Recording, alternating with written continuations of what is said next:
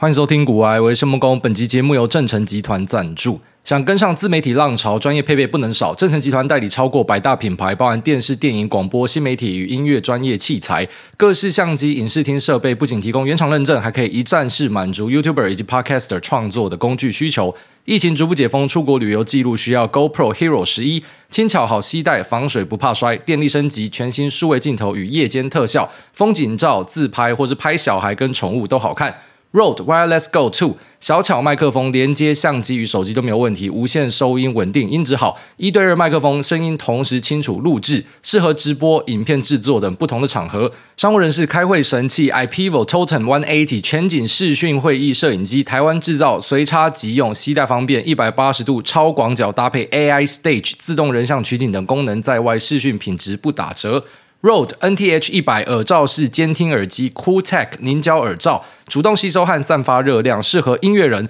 播客长时间佩戴，更适合拿来收听古癌的节目。自媒体崛起，无论是个人或是企业想跟进，最好的投资就是从设备开始。点进资讯栏连接，即日起到三月十号，古埃听众享有独家优惠，最低五折起。可以在资讯栏找到古癌独家套组的传送门，或者到 Google 搜寻古癌 GoPro、古癌 Road，都可以找到你要的商品。那详情可以参考我们的资讯栏。那此外呢，正成集团因为跟我们已经合作已久，它提供给大量的 Podcaster 跟 YouTuber 设备，那一直都是我们很大的一个赞助商。那也很常协助我们在设备上的处理，那他们的客服也是做得非常的好，所以如果说你在他们家买到酷酷的设备，有需要任何售后服务呢，都可以直接在我们网站找到联系资讯，非常快，在上班时间就会给你回复，所以是一个从买进挑选设备就有一堆东西让你选，然后到售后服务都帮你照顾得好好的一个专业影音集团正成集团这边推荐给所有有需要的朋友们。然后昨天有够忙，直接把大量的行程在一天之内安排完毕，想说既然要出门就一次出到底。然后回来就开始怀疑人生，想说为什么我要一直出门？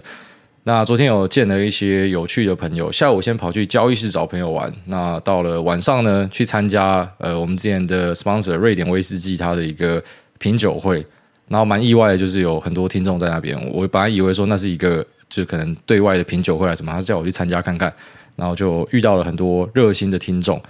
那我进去品酒会之前，我还先在旁边鸡肉饭吃饭。那就是因为我下午已经跟人家讲太多话，所以我脑袋不清楚。我刚想说我要双拼鸡肉饭，烤鸡跟嫩鸡的双拼鸡肉饭。他跟我讲说烤鸡没了，那我说好，那我要呃嫩鸡饭再加烤鸡。他就跟我讲说先生烤鸡没有了，我说啊、哦、对不起对不起，那给我烤鸡饭就好。先生我们烤鸡饭没有，哦拍谁拍谁，那给我嫩鸡饭就好了。那我本来是忘记这段事情，我只知道，就我那时候脑袋打结，我跟他说拍谁，就是我我卡住了哦，所以你就有什么就给我什么。然后就最后面我们上一次品酒会之后才知道，就是里面有两个女的坐在那边，敢给我那边给笑。然后最后面那是我们的听众，就他看到我出糗，他也没有说什么，他只是最后面我们刚好又到同一个地方，他说你刚才点鸡肉饭那边跳针都被我听到了。好，那这个品酒会我觉得不是开玩笑的啊，非常诚意。然后五杯酒，我前面两杯我觉得我自己已经头很晕了，因为我已经很久没在喝酒，就是我最多是小酌一下，喝一瓶啤酒，喝一口威士忌之类的。我我干第一次看到这么多酒，已经忘记喝酒的样子怎么样。喝到第二杯啊，然后他还跟你讲说：“哦，你可以闻看看前面的哦，那个你已经喝掉了，它那个酒香的变化不一样。”然后一拿起来一闻，然后啧了一下，酒精冲到脑门，该你啊，在当下觉得自己要晕掉了。那。就抱着这种已经晕晕的呃状态呢，然后跑去参加下一个聚会，然后是他们统一的一个 VIP 餐叙，最后面办在呃钱柜的一个很大的包厢，然后快乐大家找我去，啊现场我就只认识呃快乐，然后还有呃艾德恩跟 MGK 啊，其他都算是一面之缘啊，我就我知道他们，可是可能不是真的有认识讲话，所以一开始我就很尴尬，但我是。长大之后才知道，我自己有那个社交的恐惧，你知道吗？就是以前其实会误以为自己是很外向的人，有点类似说以为自己是直男，然后最后面发现自己是 gay，其实那感觉是很像的。就是我以前一直以为说出去跟大家玩是很快乐、很好玩的事情，然后到最后才发现哦，就是开始自己有选择的权利之后呢，然后才了解到，其实我好像不太喜欢出去玩。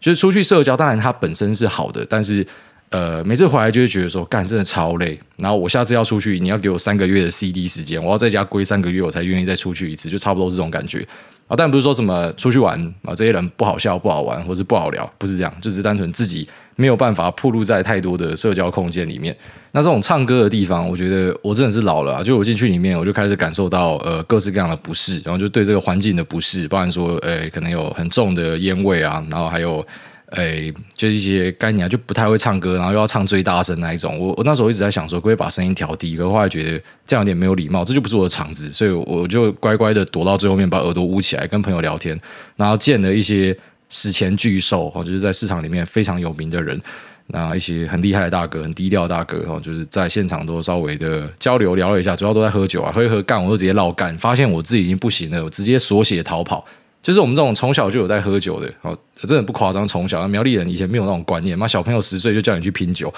诶，我们从小喝的，我们大概知道自己的酒量极限在哪，所以也比较不会产生那种什么断片，然后或者什么酒后乱性，然后故意那边借酒装疯的的状态，因为我们已经很习惯酒精的样态是怎么样了，所以可能就是到某个位置就锁血，你就知道说，我他妈现在在喝一杯，不用一杯了，再一滴，你一滴只要滴到舌头上，妈老子直接倒在这边给你看，直接倒在地上抽搐，待会你就要送我回家。所以知道自己极限之后呢，就别人他来推你酒，就跟他讲说，干没有办法，我真的要死了，直接拿一个矿泉水开始那边灌，灌一灌，直接绕干，没有跟大家说再见，因为说再见一定再被灌一下嘛，就直接逃跑回家，然后睡到刚刚才起床，好像是呃二月十一号下午三点哦，睡到刚刚才起床。那其实下午的行程蛮好玩的，然后晚上这也不错啊，就是啊喝喝酒，只是那个可能已经我觉得我年纪太大了，我已经无法再去那样的场合，虽然里面一堆年纪比我大，但是我已经这个心理上的年龄没有办法了。那下午这个场合就还蛮有趣的哦，本来是去跟一个交易室的大哥聊一下，哎，这个粉砖经营啊，有没有什么样的撇步跟一些眉眉角角，然后他想要跟我聊一下，我就去跟他哦谈看看。那其实我觉得经营粉砖在这个时代是还蛮值得的啊，就是你有一些好东西啊，你你可以去开个 Twitter，开个粉砖，或是开个节目也可以跟大家分享，都会有很多不错的 feedback 哦。你要的东西不一定是一些流量上的。啊，或者说金钱上的回馈啊，但是我觉得那个是自然会产生啊，就是你做得好，你的流量高，自然有人会捧钱给你嘛。啊，当然你也可以说啊，我就是不要赚这个钱。那可是你总是要在你经营上找到一些回馈。为什么一定要找到回馈呢？啊，因为你最后面会发现啊，就是出来抛头露脸的，一定都会挨刀。所以当你开始挨刀之后呢，你就会有很多心理上的不平衡哦。你可能是很用心的准备。很无私的分享，很真诚的讲出所有你想要说的话，但是一定有人会不喜欢你，然后我们就开始攻击你，所以你一定要有东西支持你讲下去。哦，它可能是一些金钱上的支撑，那可能是一些名气上的呃流量，或者是呃可能是因为这样可以交流到更多朋友。那无论如何，我觉得这些都是蛮值得的。就是媒体是一个等于说我们可以用极低的成本去杠杆出很高上档的一个机会。你你不会有多少东西可以牺牲啊，下档有限啊，因为你不是因为说什么录个节目。还是说什么开一个粉砖，你会牺牲掉很多东西？你牺牲掉的东西非常少，可是你可能可以获得很多的东西。那只是你在过程之中会遇到一些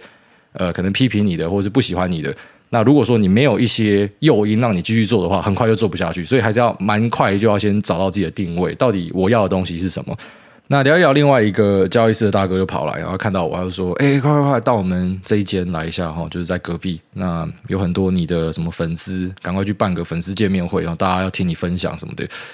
我每次听到这种话，我觉得超级德不配位哈，因为呃，这一位大哥他跟我们本身有在一个群组去交流一些产业相关的知识，那我觉得呃，他跟另外一个前辈都非常的厉害，然后不管是在知识经验上，或者是资金的量体上，都是比我高很多的档次。哦，那我有幸可以跟他们一起切磋，其实对我来说是一个很难得的机会。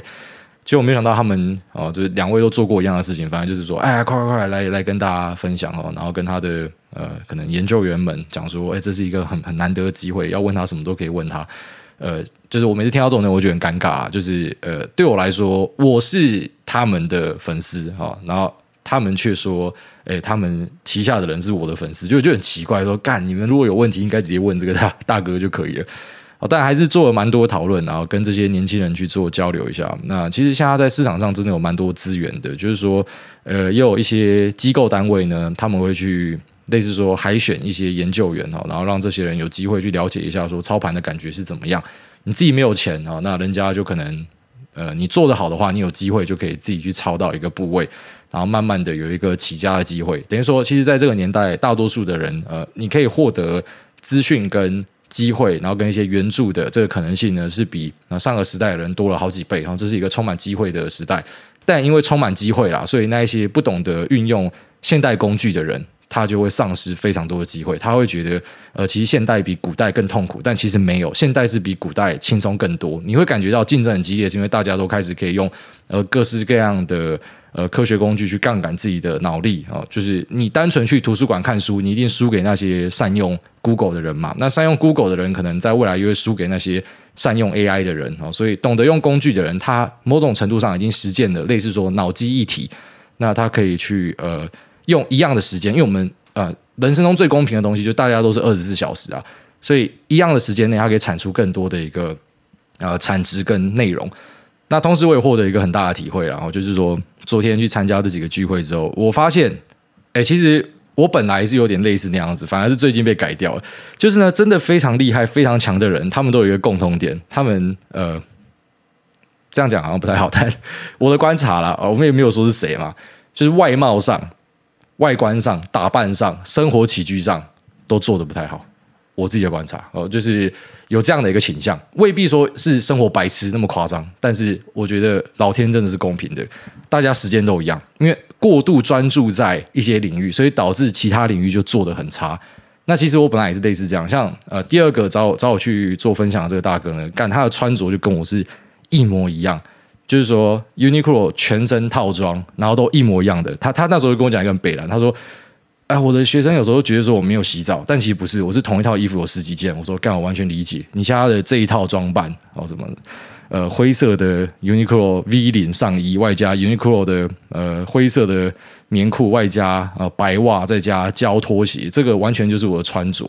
那我今天看起来特别帅呢，是因为呃，我是有 Gucci 的帮忙，有一个台湾设计师品牌，他老板 Smirk 对我超好，就整天一直送衣服给我，所以我现在都不用自己买衣服，我妈我全身都穿 Gucci 的。一开始我还不知道 Gucci 是什么东西，然后后来有时候穿出去，朋友看到，他想说靠背，你怎么买到这个？我才知道这是一个很屌的东西，然后赶快跟老板说谢谢。反正我就本来只以为说，哦、有一个厂商对我非常好，一直送我衣服，然后后来知道这是酷东西，反正。我以前也是像他那样，啊，只是现在因为有人送我衣服，我穿别人的衣服，所以看起来可能是有在打扮，但其实我没有打扮，就是人家东西寄给我，我就直接套在身上啊。可能，诶、你知道套帅的东西还是有改变吧？好，但我讲的重点是说呢，其实我本来的长相应该就会像他们那样，所以我在一个正确的道路上，我我自己给自己的呃评分呢，我认为说对，这就是正确的道路，因为在我看来，呃，他们跟我的想法是有点像的。好，虽然我还没有达到他们的成就，但我相信有朝一日应该是有机会，就是专注在。呃，少量的有把握的事情上面，然后一直去推进它，但其他的东西就真的没有办法管。所以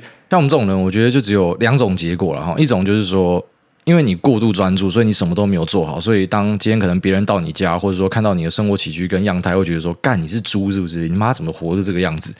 但比较幸运的呢，哈，可能就是娶了一个老婆。其实我看大多数是这样子。然后这个老婆她呃。真的是全力的在帮助你，然后去打理这个家，所以你可以更专心的去拼你的东西。后来想想，干李安不是也是这样吗？哦，李安不是也是有一段时间嘛，归在家里拍电影弄东西，就他老婆在啊照顾整个家业。其实我发现好像蛮多人是这样子的啊，哦，所以呃，只能够说非常幸运，就是因为没有办法照顾到太多东西，可是却有别人去补足你不足的地方，变成是一个呃很很完美的结合。好，所以大概跟大家分享到这边啊，就是我觉得。嗯，蛮多很猛的人哦，我看下来都是他妈这个样子，那是蛮有道理的。就是你要仔细想这件事，因为我回来跟我老婆讨论，我老婆讲说，诶，你知道，就是有一些长得漂亮的人哦，他们从小会获得的评价就是你长得很漂亮，你很好看，所以对他们来说呢，他今天就会很用心的去维持这个评价。所以一般很漂亮的人哦，但我们这可能是刻板印象，我讲我自己的意见啊，就是那种长得比较漂亮的，他可能在工作上或者是。呃，一些能力上就没有这么好，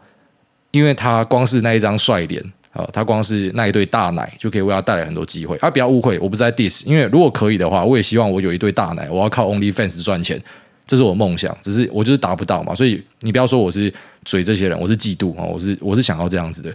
那可是那一些可能长得不是特别好看的，因为我们从小不会获得啊这种，哎，你长得很漂亮，你长得很帅，你很高。就是如果我们是小 baby 的时候，然后就别人的小 baby 长得漂亮，人家说哇，这个小朋友真的长得太漂亮了。那我们还在襁褓的时候，别人看到我们可能就是啊先看一下，然后之后就跟我妈很尴尬的说，哦，你这个儿子长得蛮健康的，哦，就是因为讲不出很帅嘛，就说啊他长得蛮健康的，然后看起来啊蛮有活力的。就我们从小只会获得这种评价，你知道吗？所以因为我们只有这种评价，所以可能就会你知道人都是要获得肯定的，就会在其他方面上找到一些东西，然后。呃努力的钻研，然后去获得我们要的那一种肯定。我觉得是这样子。那也因为在这样的过程之中呢，啊，大家就会开始去往自己的方向去极化。哦，漂亮的就想要让自己更漂亮，那不漂亮的就会在能力上更加的加强，到最后就变成说技能点全部点在这边，然后其他东西都没有点到。哦，所以整体的状况是这样。我觉得这是一个。呃，我认为蛮有趣的观察，所以在这边分享给大家。可能有些人会觉得是很废的东西，但这个算是我们去剖析，呃，就是为什么有些厉害的人，他们的呃，最后面我们去纵观他的特质，会发现有一些共同点哦，可能原因就在这一边。好，那接下来我们来进入市场话题哦。那我跟这些呃交易社的朋友大家聊一下呢，我发现大家都有共识啊，几乎所有人都选择在这个地方把部位给降低，就是没有人相信后面会继续突破往上走了。所以在我跟大家聊天的时候呢，哎，我就问说有没有人觉得这边会直接攻上去？不可能吧？然后大家都说不可能。然后我这时候就突然讲一句：“干，搞不好真的就要往上喷的。”然后就是每次大家觉得不可能的方向呢，哎，有可能就是最后的方向，就是一定会给一个 surprise motherfucker。然后但。这些人减码也不是代表说他就是赌他一定会崩或什么的，有时候就是一个这个资金调配上的需要，就是认为说，诶，我这个地方赚够了，我平掉一些哈，那之后看什么东西便宜了，未来一两年的机会产生的时候呢，我才有钱可以继续投入嘛，所以是一个策略上的部署啦，未必是可能像一些啊坊间那种装神弄鬼的哦，这个地方就是高点，我就知道，所以我全出哦，然后下面再全进啊，不是这样子啊，但也顺便跟大家分享，就是大家都觉得这个地方差不多了啊，几乎没有看到还觉得会继续往上涨的人。啊，不过当然，其实，在股票市场都还是会有部位在里面铺险，然后这个是绝对会发生的事情。那最近在针对 AI 的研究上呢，又有一些新的斩获，那就是我们在找寻说接下来的机会可能会在哪里。那首先呢，我们都知道说，Google 它的搜寻引擎是内建在苹果的呃 iOS 系统里面的哦，这是因为 Google 有支付一笔钱给苹果来跟他买这个授权。那所以呢，呃，Google 的引擎在二零二零年付出了啊 ten billion dollar，就是一百亿。的一个金额给苹果，在二零二一年付出了一百五十亿，它的涨幅是五十趴哦，所以呃，Google 也因为这样子，我相信然后在 Apple 的硬体帮忙之下呢，那它可以一直去维持它稳健的市占王者的一个地位啊，它的市占率是高达九十几趴的。那接下来呢，我认为啦，哈，微软有机会去挑战这个位置。那当然我知道苹果它对于自己的产品控管哦，它。不可能说，因为微软出的钱比较多，他就直接用微软的东西哈，他一定还是会去顾他的消费者体验之类的。虽然 Bing Search 我真的觉得没有像大家讲的这么差啊，它其实在搜寻引擎的加强上，好，不然说像是 Edge，那或者说它的呃病其实用起来，我认为已经不像以前大家想象的那个呃 IE 哦，就是 Intel Explorer 那样子的差劲哦，它其实是有在进步的，只是当然它跟 Google 还是有一段距离啦。但我相信，嗯、奈德拉应该在接下来哈，他会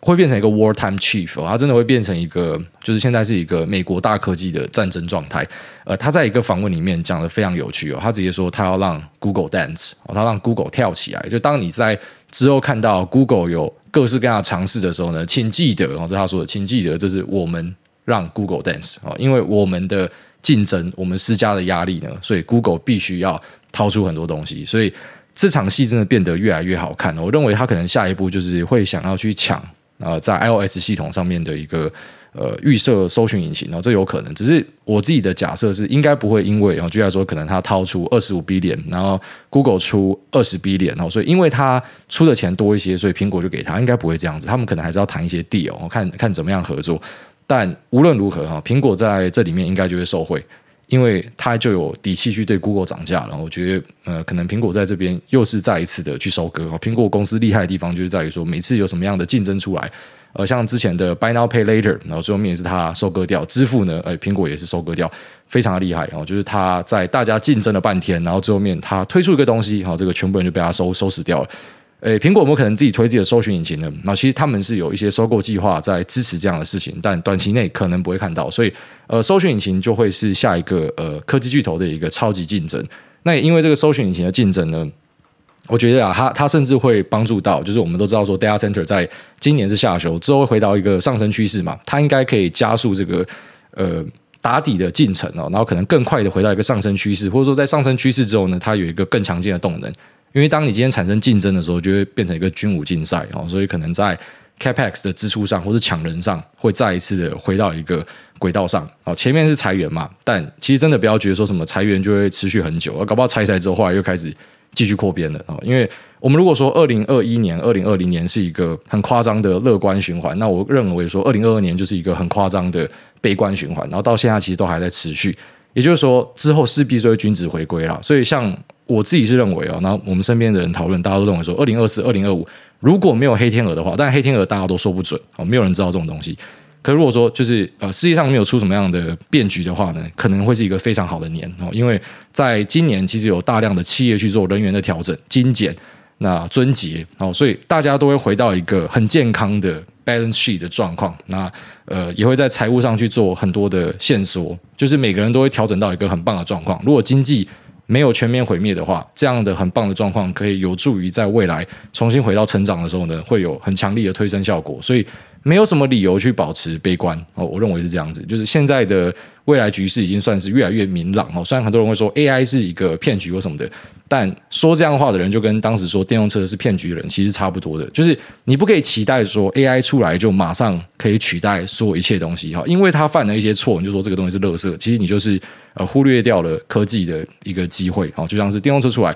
它当然不可能马上就比油车好。如果它出来一年就比他妈发展百年的油车好干，你觉得这种事情是有可能会发生的吗？对吧？所以大家开始量产商用的时候呢，它前几年一定就是有很多东西可以给你挑毛病。可是最后面发现说各个企业投入的时候，哦，你看，你看现在，如果说你现在才后知后觉要进去的，其实你就是太慢了嘛。那个前面电动车干特斯拉不知道翻几倍，一堆车用包不知道喷的什么样子。那一样，我觉得 AI 就是现在大家要找的机会，因为 AI 等到大家真的发现可行的时候，应该就是也是很多东西都会到天上去。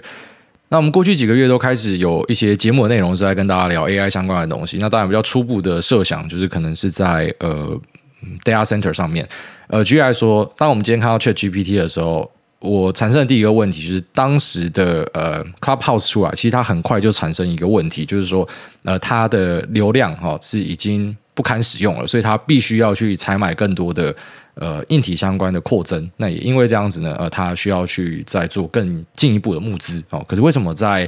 呃目前的 ChatGPT 上面没有看到呢？那当然可能有一部分是因为说，诶，微软这边吸收掉了。我相信这可能是为什么这个东西没有见报的原因，就是它跟微软的紧密合作，它可能可以直接拿到很多 Azure 的资源，所以呢，我们没有看到说它有很多的硬体支出项的内容。好，但。深度去了解之后，当然也是呃蛮多听众哈热心的来跟我 feedback，大家讨论，很多都是业界人士，因为毕竟小弟就只是一个投资人啊，所以我不可能每个产业都了解，你知道一下做车用，一下做这个，一下做那个，就我们对科技股的掌握呢，我们可能就是了解浅层的部分。好，虽然浅层的部分其实蛮多时候已经够做股票了，啊，但也感谢一些呃科技业内的朋友，然后来参与讨论之后，就有找到更多深层的机会。呃，除了在这个 data center 大家都显而易见的东西之外呢，其实在呃 Edge AI 的部分哦，可能在后面会有一个快。速的成长，但是就我们这个礼拜的考察，然后以及去各个供应链稍微了解一下，哈，一些公司扣一下之后，然后发现，呃，它的那个成长爆发期可能不会在二零二三年，应该会在二零二四年。二零二三比较像是一个试产，然后在二零二四、二零二五才会有一个爆发性的成长。所以 AI 这个题材可能呃正式的发酵会在二零二四、二零二五。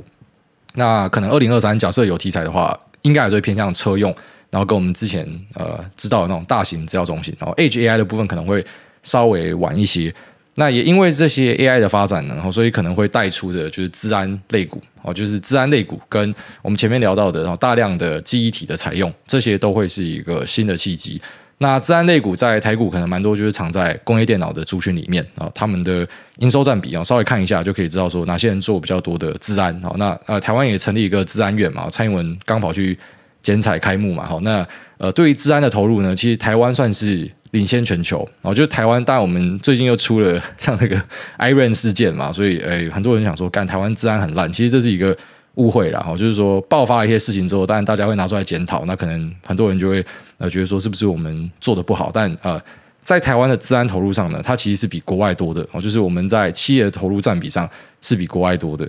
呃，我不知道是不是因为中国的威胁，还是什么样的状况，然后让台湾的资安渗透率的表现其实是非常的不错。好，但就我所知呢，资安渗透它是需要一些呃事情的触发啊。举例来说，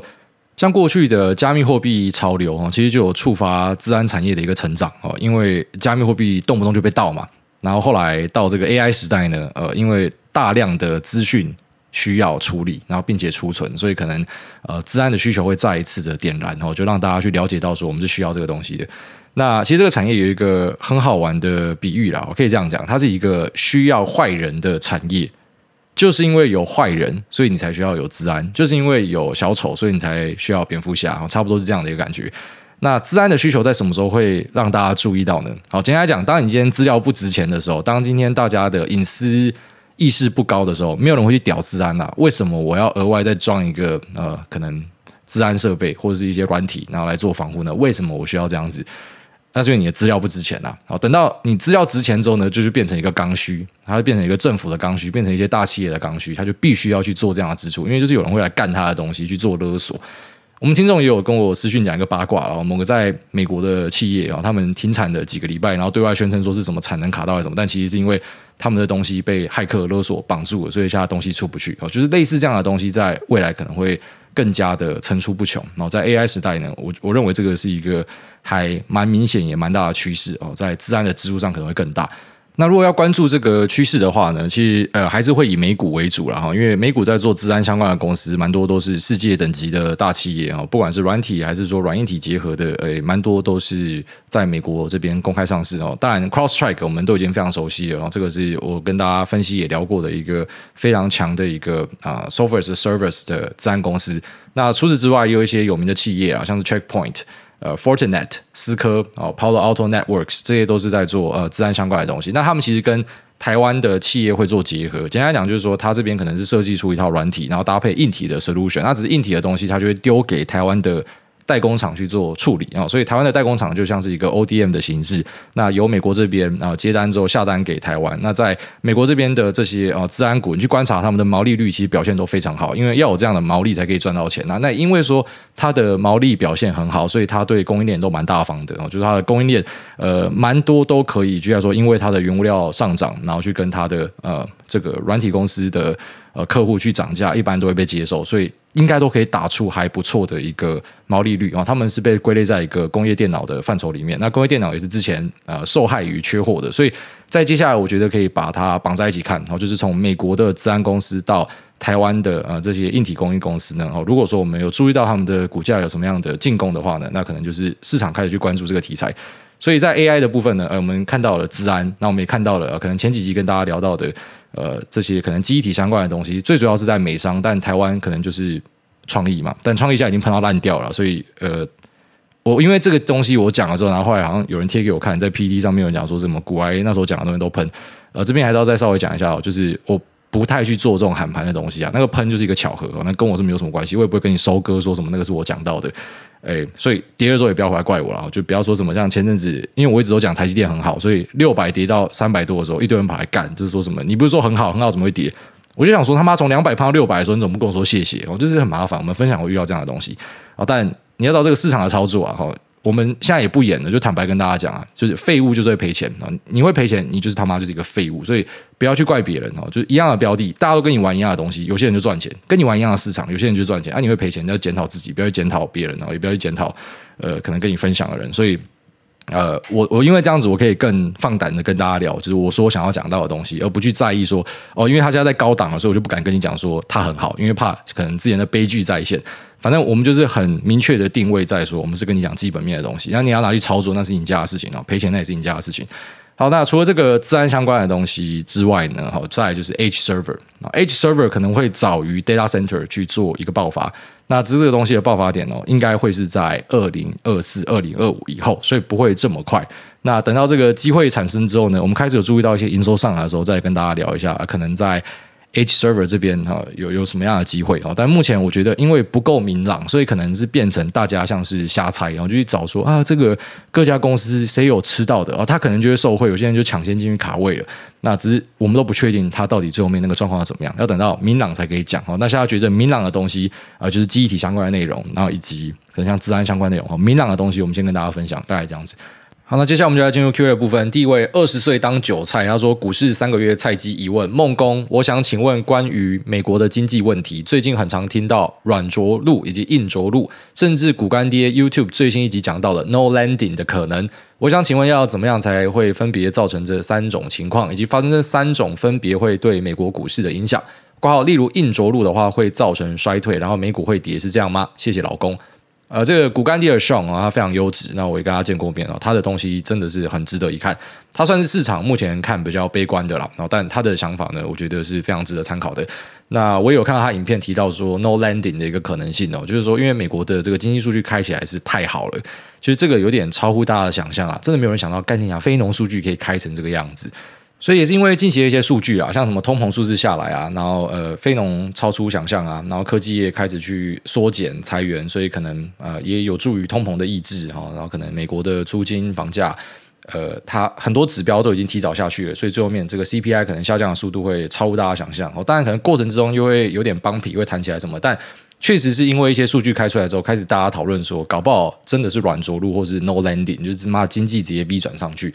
只是当然可能就如同我们前几集聊到的啊，就是看你是看什么东西。你看美国的整体经济可能是这样，可是如果说你今天是看呃科技股的话，很明确就是看到衰退啊，就是一堆 year on year 都看得跟狗屎一样啊。那你看那个什么信华的一月 year on year 干它什么狗屎东西啊？哦，这当然这个狗屎，我我自己觉得啊，搞不好是给大家机会啊。像呃信华的 BMC 在之后可能会。有很不错的机会哦，类似这样，就是呃，有些东西会开始开很不好的成绩。那呃，如果说是呈现一个连续几个月或者说几季的成绩不好，那这个就是一个很明显的衰退嘛。所以可能在科技业的从业人员或者说投资者里面，我们现在就是在一个衰退里面。但是呃，如果是在一个你单纯看美国整体经济的话，反而会觉得说，哎，好像未必会有衰退的产生啊。所以你说这三个剧本，那股价一定会怎么样反应？其实没有人说得准。你说 hard landing 硬着陆就一定要崩盘吗？我不认为哦，就是硬着陆。为什么一定要崩盘？如果说硬着陆，然后现在股市是在哦纳斯达克什么一万五千、一万六千、一万八千点，OK 哦，你说这个地方崩一下，我我觉得是嗯，就是你不会觉得说这个东西是很莫名其妙，或者说不该发生的。可是啊，举例来说，现在的纳斯达克位置是一万两千点左右，那一万两千点左右大概怎么样位置呢？它大概是二零二一的位置，而且你要知道说，就是我们过去是有通膨的，那你去看一些呃全球股市哈，就是当它遇到通膨，你知道这个股指就是会往上垫嘛。所以考量通膨的状况进去的话，你说现在的估值真的是特别高吗？我我不认为啦。所以也不是说前面没有跌，你知道吗？所以硬着陆就一定要崩吗？不一定。但我知道市场看空派的，他们是认为说硬着陆就是一定要崩，因为硬着陆产生，好，那可能衰退超乎预期，开始美国人越来越多失业，啊，然后美国的失业痛苦最终会反映出来，大家的消费会缩减。所以不要讲说什么科技业，搞不好连日用品大家都开始越买越少。所以当企业的 EPS 进一步下修的时候呢，好，前面跌估值，后面就跌这个 EPS 下修，所以他们认为没有跌完。呃，我尊重每个人的想法了哈，但是你可以把我们这边想象成就多军台啊，我也不跟你演啊，我直接跟你讲说，老子就是多军啊，所以，诶，我不知道会不会跌，但是我就一定会有不会在场上哈，因为会跌的话，那就至少有点钱可以加码，那不会跌的话，那至少我不会在场上哦，不要去猜说什么啊，这个地方一定不会怎么样，因为如果说你想要了解更多的话，我建议你去找哈，你就在 Google Search 上面直接点那个新闻的时间点选择，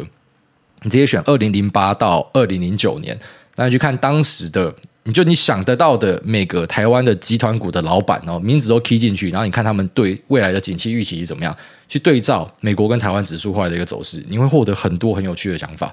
好，那下面有这个 C H 底线 L，他说：“你确定还有 lower 吗？”艾大你好，那初入美股选择权的市场，发现美股选择权还蛮盛行的，个股通常都有成交量，而且还不错。那什么样的情况会比较适合买选择权而不买期货呢？毕竟如果个股有期货，那好像也不太需要考虑选择权这种有时间价值的商品才对。那另外想问艾大家，会对个股用选择权来做 trading stop 策略吗？那会有什么风险或是成本需要注意吗？谢谢艾大，祝全家开心哈。首先就是说。诶，你可以把选择权就想象成是一个杠杆的管道，然后所以杠杆的成本是怎么样？你可以稍微算看看哦。之前我教大家怎么算一个呃选择权的，实际上你付出的杠杆成本是多少？就像你融资也要付一个成本嘛。那当然，如果有期货的话，直接用期货去交易是最好的啦。哦，只是期货在美国这边，居然说你做纳斯达克，它就正价差嘛，所以等于说你是多军的话，你就是每季会去损写一些。啊，有些人可能不在意啊，只是就是它跟台股是有差别的，就是说，呃，逆价差的环境对做多有利，正价差的环境对做空是有利的。可是美国股市你要去做空它，又怪怪的啊，那个长期就是一直往上垫的市场，所以，呃，对，就是如果说有期货的话，呃，如果说正逆价差的状况没有太明显，那直接用期货它可能是一个非常便宜的方式。那再来呢，呃，融资的话，现在可能利率又比较高啊，它那个利率的算法可能就那个 SOFR 再加几趴上去，所以，呃，现在可能。呃，在这个利率上呢，你使用融资不是一个特别划算的时间点哦，跟过去美国是零利率，然后那时候融资很便宜，完全不一样的状况。现在融资利率很多都调到很高，所以可能在这样的状况之下呢，诶，有些人就会去使用选择权当一个工具。这当然，选择权也会相对应的去反映它的价格啦，只是你就稍微去比照看看。那选择权是什么时候会用到呢？哦，基本上你可以把它想象成它就是某种程度的乐透。哦，当买方的话，然后你是扣一个价平或是价外的话，它就是一个乐透的感觉。那其实比起去买真正的乐透，我觉得买这个乐透还比较划算。哦，就是你可能扣个呃美国选择权，它的一口就是一百股。这样的一个单位啦，所以是一个比较大张的乐透，但呃，它的期望值应该是比你去买真正的乐透来的好很多。好，就是说，当你今天可能看好某个事件、某个催化剂，然后你去买一个呃选择权，然后去赌一个短期的波动，哦，呃，这是一个方法。那下档是有限的，简单讲就是说我最多就是赔掉我投入的这个钱，但其实跟每个投资都差不多嘛，就是你最多就投掉你投入的钱哦，只是这个融资的部分可能会有一个追缴的状况产生。那选择权不会有追缴了，所以你投这样子，你的。呃，风险就锁住了，就是这样子。只是当然还是不要投太大哦，不要说什么你部位他妈什么三成都拿去买选择权，这个一般不会有太好的下场啊。所以选择权可以拿来做一个事件，然后可以来做一个波动，好像是在呃可能财报季前。那如果你注意到呃它的银行波动率是不高的话，蛮多人会选择去做一个双败，我觉得两边都买。所以呃，你主要是赌波动而不是赌方向哦，这个也是一个做法。所以呃，赌波动、赌事件，或者是说。长期策略的话，啊、像是 Joy Greenblatt 然后他曾经教过的这个呃 Leap Code 策略呢，那也是一个可以考虑的东西啊。只是它就是一个杠杆行为哦，这是大家要知道的，所以不用把它想得太复杂哈，它就是一个杠杆的工具。那在呃适当的情境上哦，可能它会是一个很不错的选择。下面这个阿里山下智久他说，如何避免小孩吵到邻居呢？艾大您好，那近来隋棠跟邻居的新闻闹得沸沸扬扬，请问家中同时有小孩跟狗狗的艾大，怎么避免诺亚跟秋口吵到邻居的呢？谢谢艾大。其实秋口在吵的时候就送他一句干你娘啊，那诺亚在吵的时候就跟他讲说不要这样叫坏坏，啊这样坏坏，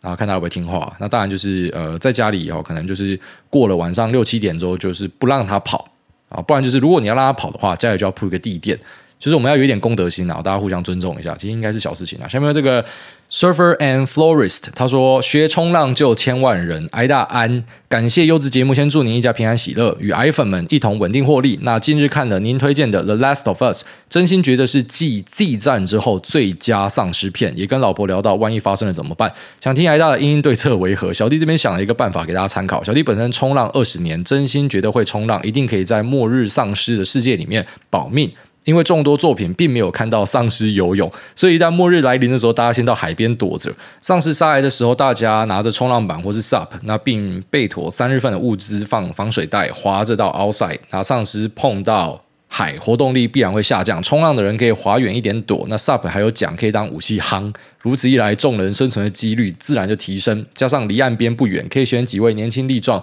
比较强的 surfer 定期上岸补给。万一不幸海象不好，淹死总比被坑死好。老婆听了觉得很不错，终于准备好好跟我学冲浪了。那不知道艾大觉得如何？写成剧本卖电影公司应该会中。艾大有兴趣投吗？诶，其实这是一个很不错的 idea，因为一般讲到呃僵尸末日呢，大家会想到的就是可能有一个地窖嘛，或者说在你的呃公寓把它做成一个呃可能滴水不漏的防御设施，那可能这样子来抵御丧尸。可是，在路上毕竟就是丧尸的主场嘛，所以可能就会被人家。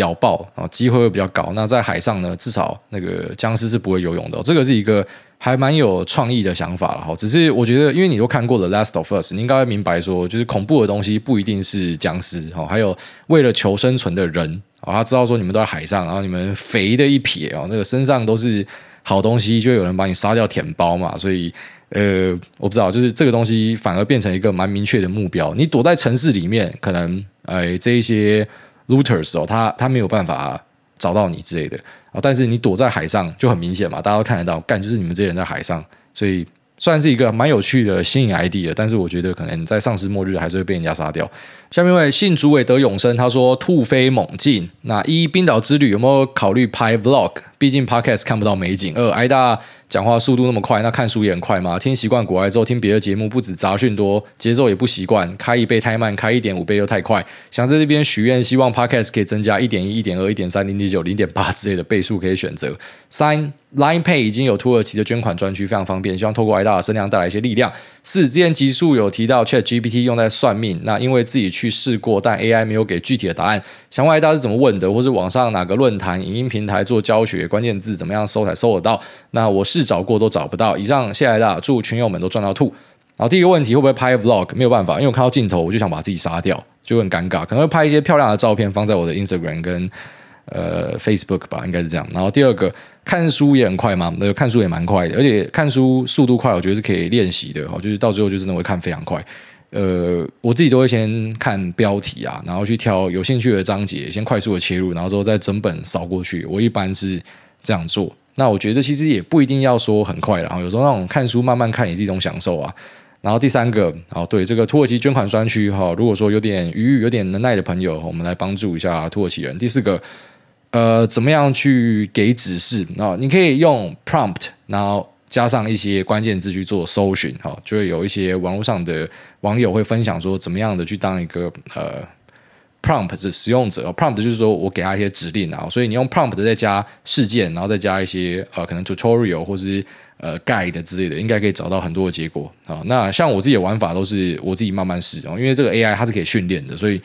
你循循善诱的去呃给他一些指导棋的话，它可以做出。你可能最后面想要答案哦，虽然蛮多东西你一开始初步玩的时候，你会发现说他给的东西就是很官腔的、四平八稳的啊，但是有办法可以去训练它了哦。那这个就要随着每个人去玩，会玩出不一样的东西。那其实你说这个呃算命没有给具体的答案，这不是很正常吗？诶，你去遇到的算命先一般也不会给你一个具体的答案啊，我比较少的才会直接告诉你说什么啊，你在哪一天会出什么样的事情。但这种很少见呐，因为就是给这种模棱两可的答案，嘛，大家才可以混一口饭吃嘛。他给的很具体，马上对答案没有对到，该年他就不用吃饭了嘛。所以本来大多数都是给你这样的答案呐。好，下面为这个认错仔，他说我是墙头草，年后开盘第一天停损空单，第二天就多单干进去，舒服。谢谢诸位推剧，那正不知道要看啥，就被你这个主力救了。但我没订阅，去一个集各大平台影片的网站看，也知道要订阅要支持。但免钱可以看，也很难拒绝。诸位怎么看这个状况呢？然后另外想听诸位从一百万到一千万的经历分享，谢谢诸位。诶，首先这个看免钱，然后我当然知道，就是很多穷学生或是没有预算的人，他不得已要这样做了啊。如果说你是有点预算的人，那你想要贪小便宜要这样做，诶。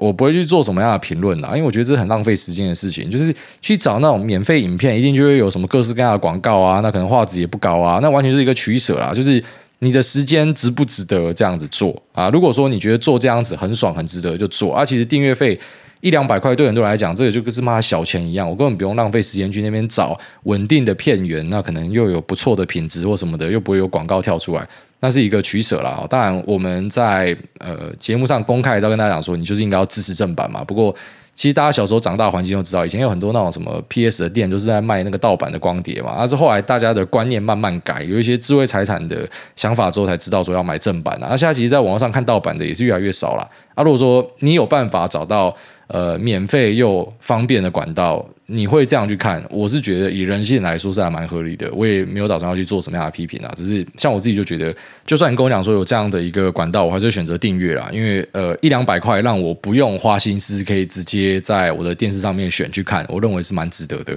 所以大概这样子，然后再来就是说一百万到一千万的经济分享啊，其实小资金到大资金再到更大的资金，最大的一个差别就是胃纳量啊。所谓的胃纳量就是说，诶，就要说有些是用策略在撸的，他可能在市场里面发现一些 bug，那这个 bug 呢，为什么会说不可以讲出去？因为讲出去大家知道之后，可能呃这个 bug 就会慢慢的限缩掉。一般这些机会都是出现在衍生金融品上面，像是一些股期或者选择权上面哈，可能有时候这个定价。会出现错误，有些人就会去做收敛哦，所以这个可能是有胃纳量的限制。那再来呢，可能就是说在现股的部分哦，以前可以玩一些小股票，然后现在你的资金呢，好，就来说你丢一个小股票，你随便买，你就是最大主力啊，所以变成说，你要么就要自己去拉抬股票，自己去放新闻，或或做那种比较辛苦的事情。那呃，要么呢，可能就是只能够去买比较大的标的啊，比较大的标的，因为很多人 cover，所以呃，它可以产生那种暴赚的机会，可能又会小比较多哦。所以主要是这些差别啦。但心态上的话呢，我是认为哦，呃，当然这是我自己的经验啊，所以大家未必要这样子套用。那我也不建议这样套用。呃，我自己在差不多呃七位数、六位数的时候，哦，这主要是以七位数为主啊。基本上哦，每个股票只要不可以融资的，我就不买。研究了半天，然后中间发现说，干它不能融资，我就不买了，因为我要去追求一个比较大的杠杆。当然我知道比较大的杠杆可能会死掉，可是我的想法就是说，反正我钱就这样子，我死掉大不了就回上班。好，所以呃开比较大的杠杆，然后去赌一个呃可能看对的话会翻比较多的机会。但是这个前提是建立在你知道自己的过去交易其实已经可以赚钱了，才去做这样的一个杠杆放大。那可是过了千万之后呢，就比较少会有这样子的想法，就是比较不会有那一种说妈的我跟你拼，然后死了算了，因为。你现在死掉不是说什么我回去打工一两年就有的，你一千万你打工不知道打工多久啊？然后所以呢，其实，在部位的调整上一定会变得更小心，就是。比较不会去上很多杠杆，然后也比较不会去做重压了。至少我是这样啊。可是我还是有知道，在市场上他已经破亿的，然后他还是把把重压，还是有这样子的人啊。只能够说那是每个人的心态调整，但是大致上可以注意到这样一个趋势，就是钱小的时候大家胆子都比较大，然后钱大的时候胆子都会变小。那钱小的时候呢，可能就可以呃用一些投机的工具，搞不好找到一些机会啊。那钱大之后呢，可能就势必的开始要去参与一些比较大型的标的啊。但其实我目前还没有到那种很夸张的阶段，就是。呃，我们身边有朋友是那种，就是有一些标的，我跟他讲，然后直接讲说，这家公司我可以直接全额收购，所以我要怎么买？就就这种这种烦恼会产生，你知道吗？因为干他这个买下去，他可能就他资金的不到一趴，他就已经妈直接变大股东了。那要怎么买？他就没有办法买了嘛，所以他就只能够去买那种很大的标的。那很大的标的呢，势必这个报酬率就会压缩，就像是巴菲特，他可能呃在年轻的时候哈那个。跟蒙格一样，那个报酬率可以拉到很吓人，所以他可以参与一些小型的东西。那后来他只能够开始做大型的标的之后呢，他的报酬率就开始下降，那可能变成是还是很屌的十二十趴。哦，当然这个是巴菲特，因为他本身是有自带杠杆的一个前提啊，所以也不太能够类推适用到每一个人。所以你要知道的就是说，反正你只要在赚钱，你有在稳定赚，都是对的。好，不用太去。想说什么要去了解，呃，每个人的一百万到一千万是这样，因为你去网络上看一百篇这样的文章，对你也不会有任何的帮助啦。哦，真的是要去优化自己的做法，然后并且呃，其实大多数哦，如果说你是有点经验之后，你会会怎么样死掉，你都知道了啊。只是有些人就是铁头，就是还是要去试看看，因为没有办法，钱小就想拼嘛。所以我完全可以理解那种钱小想拼的想法。所以虽然我在节目都跟大家推广说，呃，就是你不愿意参与市场的，你不愿意呃去做更多研究了解的，其实单纯的买指数就可以参与市场的涨幅嘛。